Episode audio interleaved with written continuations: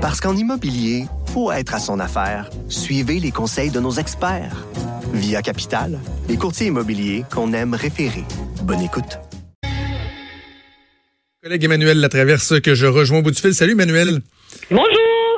Euh, je sais pas si tu t'es bien reposé, toi, en fin de semaine. Moi, je me suis quand même reposé. Il y a, il y a le premier ministre qui, lui aussi, semble s'être reposé. Manuel, c'est toi qui me faisais remarquer ça ce matin, que dans l'agenda, euh, dans l'itinéraire quotidien du premier ministre qui est envoyé aux représentants des médias, bon, dans les derniers jours, M. Trudeau était en temps personnel à Tofino, dans la région de Vancouver. Et là, je suis un peu partagé entre me dire, ben écoute, il a le droit de prendre quelques jours de congé, lui aussi, comme tout le monde, mais en même temps, on attend la formation de son conseil des ministres. Il y a un gouvernement qui est, qui est au est-ce que c'est vraiment bien avisé d'aller faire euh, du surf dans les vagues euh, de la Colombie-Britannique? Oui, c'est une, nouvelle qui me laisse ambivalente, je vais t'avouer. Je veux pas, moi, sombrer dans le, populisme de bas étage. le premier ministre, il faut qu'il reste chez eux, puis qu'il travaille 24 heures par jour. Là. Écoute, là, c'est un être humain normal. Tout le monde a besoin de congés. Il s'est tapé 40 jours de campagne électorale.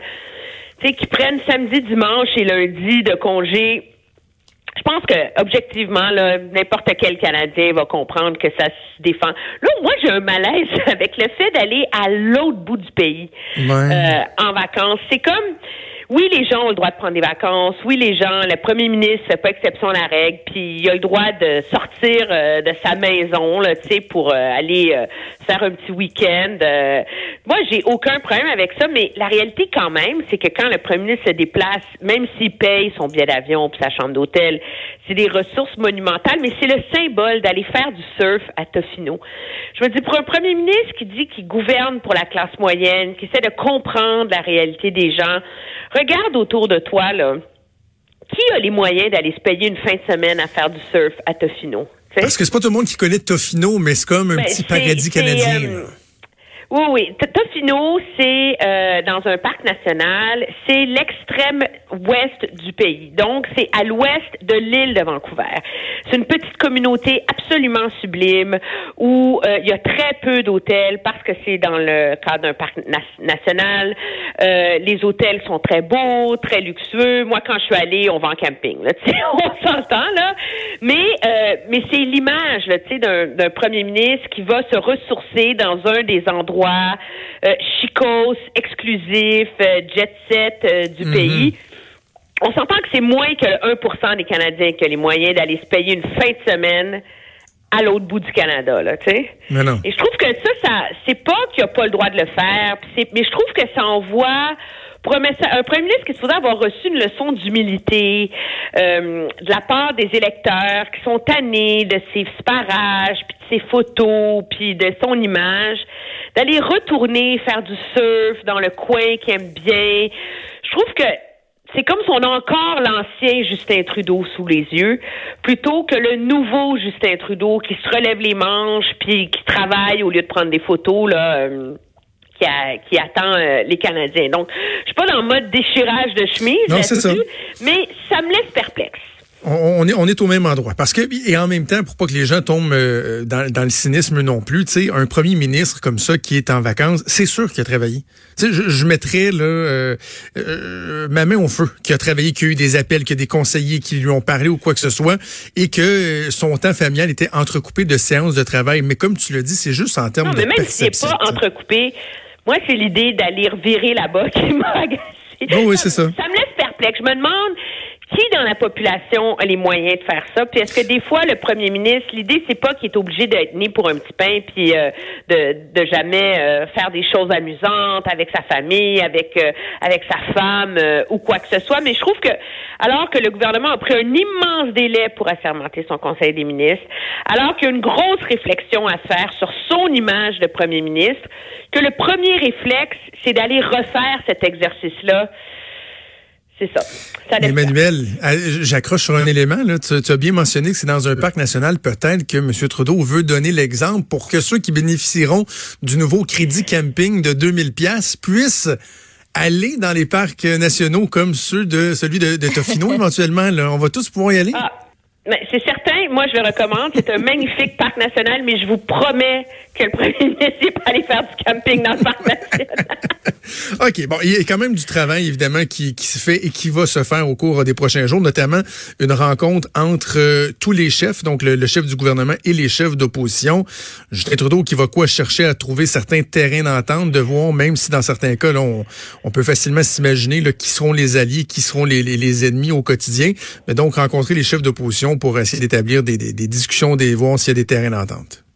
Oui, ben ça, ça fait partie de la valse du premier ministre d'opposition. Si avant d'assermenter son gouvernement, il n'est pas capable de tendre la main au chef des autres partis, on se demande quel va être le ton. Là. Donc, je pense que c'est comme un passage obligé de prendre le temps de rencontrer tous les chefs euh, d'opposition. Ça va se faire quand même la semaine du 11 novembre, hein, seulement là. Donc vraiment à la veille. C'est long. Je trouve que euh, tout est long, Emmanuel. C'est tout, tout est très très long. Mais je pense que ce qui est révélateur, c'est que si tout est si long, ça révèle à quel point ils ont été pris de court, objectivement, par les résultats. Et moi, c'est ça que je trouve surprenant. Je veux dire, le fait qu'ils aient pas réussir à faire élire de députés en, en Alberta, là, ça devrait pas les surprendre. Là. Je veux dire, je ne sais pas quel stratège libéral ou quel conseiller du premier ministre a été surpris par les résultats en Alberta. Et bon, c'est sûr que la défaite de Rob Goodell en Saskatchewan est surprenante parce qu'il a toujours réussi à passer au travers, mais fallait composer avec le risque que ça arrive, là. Donc, le problème de l'Ouest, là, je veux dire, ça fait des mois qu'on aurait dû préparer qu'est-ce qu'on ferait s'il se posait, là.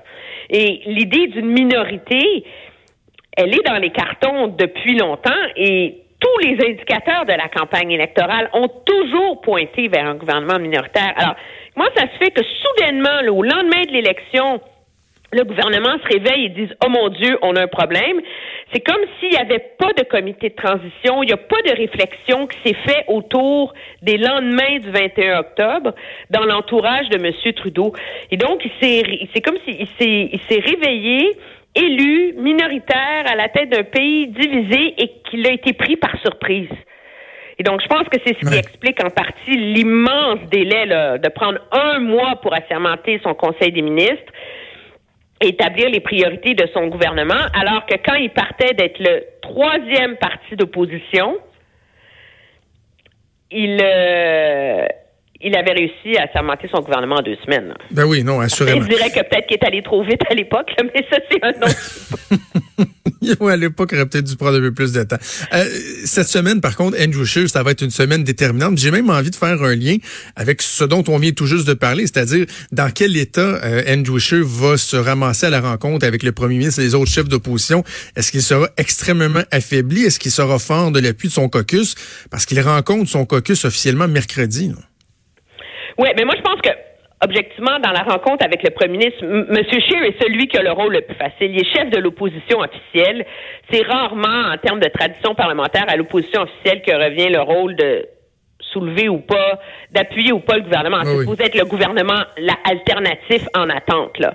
Euh, je pense, ceci étant dit, que Monsieur euh, Monsieur Scheer, ça va être intéressant de voir en effet qu'est-ce qui va sortir de sa rencontre avec Monsieur Trudeau dans dix jours, parce que ça va peut-être nous permettre de jauger s'il a changé son ton, son style, si on tire déjà des premières leçons euh, de la défaite électorale. Mais le premier test à passer, c'est celui du caucus mercredi il faut savoir qu'en vertu de nouvelles règles qui ont été adoptées, euh, le caucus la première chose dont le caucus doit décider, c'est s'il se donne à lui le pouvoir de destituer son chef. Et donc, c'est et donc c'est peu probable que les conservateurs endossent ça. Mais ce sera, si on veut, en effet, le, premier test de cette mécanique-là. Moi, je pense que M. Scheer va faire face à beaucoup de contestations, mais c'est pas si clair que ça que son caucus va lui montrer la porte. Parce que c'est pas dans l'ADN de ce parti-là de faire ça. Et donc, euh, moi, je pense que ce qu'il va surtout falloir surveiller, c'est si M. Euh, Scheer fait des changements majeurs dans son approche, dans son entourage, dans sa garde rapprochée, et, euh, et comment lui va préparer la rentrée parlementaire. Là. Et les libéraux aussi vont se réunir, mais de façon informelle, Emmanuel? Oui, ça c'est moi j'adore ça, hein, façon informelle. Ça c'est une façon de dire que comme c'est informel, on n'est pas obligé de vous dire c'est où. On n'est pas obligé de vous dire c'est à quelle heure. Puis on peut espérer que vous, les journalistes, vous viendrez pas. Oui, c'est ça. C'est une, ça c'est la, moi je, c'est la bonne vieille tactique de, de Stephen Harper. Je pense qu'objectivement tous les regards sont tournés vers M. Scheer en ce moment parce que c'est lui qui a perdu là. Mais il faut pas se leurrer là. C'est pas comme si tout le monde chez les libéraux sont très heureux là.